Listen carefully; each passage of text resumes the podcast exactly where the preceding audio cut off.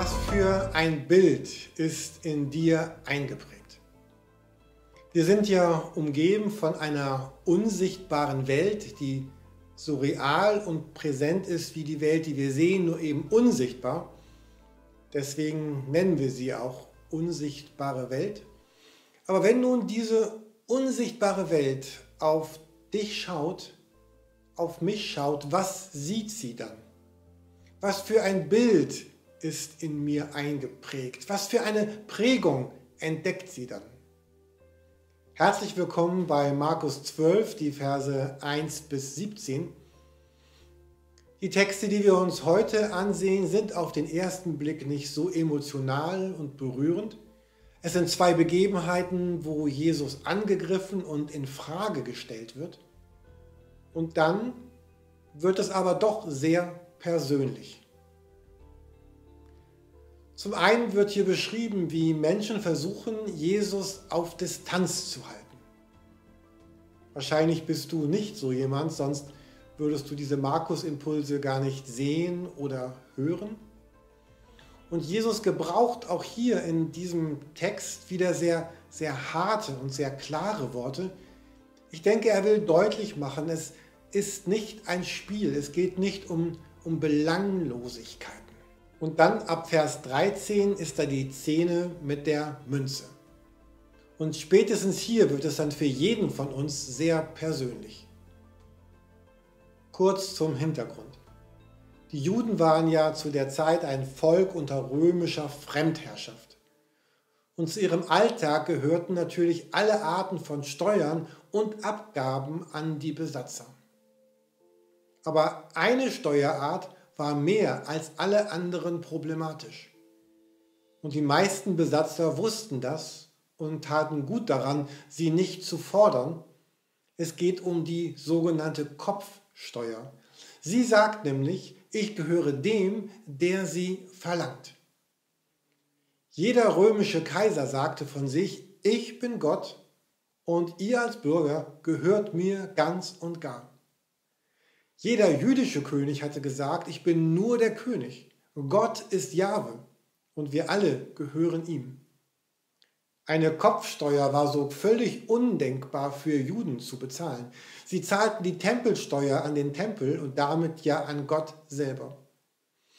Nun ist das Geldstück, das Jesus hier gezeigt wird, ein römischer Denar mit einem Bild des Kaisers.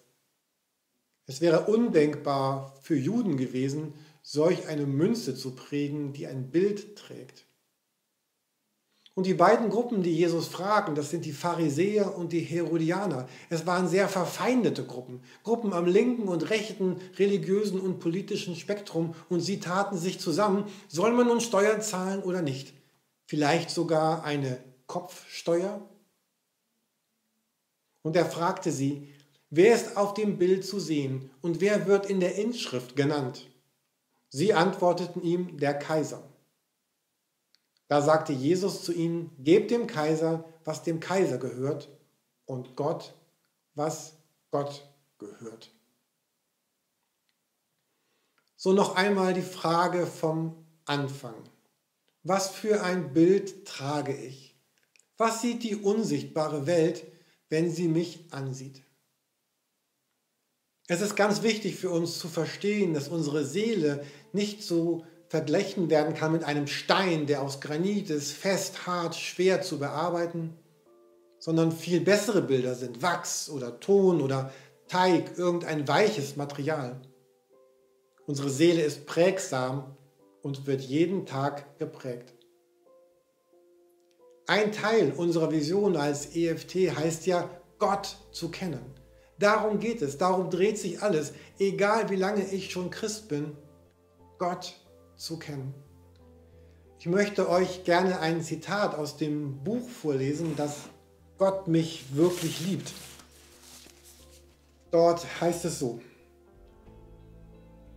wir werden unser ganzes Leben lang fortwährend von irgendetwas geprägt, ob uns das bewusst ist oder nicht. Alles, was wir tun, wirkt in irgendeiner Form sich auf unseren Geist aus. Unsere Seele ist wie Wachs, sagt Johann Arndt, ein Theologe des 16. und 17. Jahrhunderts. Sie trägt das Bild dessen, was wir in sie einprägen. Daher wird sie das Bildnis dessen tragen, dem du sie zuwendest. Unsere Seele ist wie Wachs und wird das Bild aufnehmen, dessen ich mich zuwende, womit ich mich beschäftige, was Einfluss in mein Leben, Denken und Erleben hat. Und jeder von uns hat nun seinen eigenen Weg, wie es ihm gut tut, wie es gelingt, sich von Jesus prägen zu lassen. Das ist aber die wirkliche Challenge, die Herausforderung, eben das nicht nur zu wollen, sondern auch zu tun. Und so die Schönheit und die Freiheit zu erfahren, die Jesus verspricht und zu der er uns einlädt. Ich wünsche euch ganz starke Momente, dabei eure Seele, euer Inneres von Gott und von Jesus, vom Heiligen Geist, vom Vater prägen und gestalten zu lassen.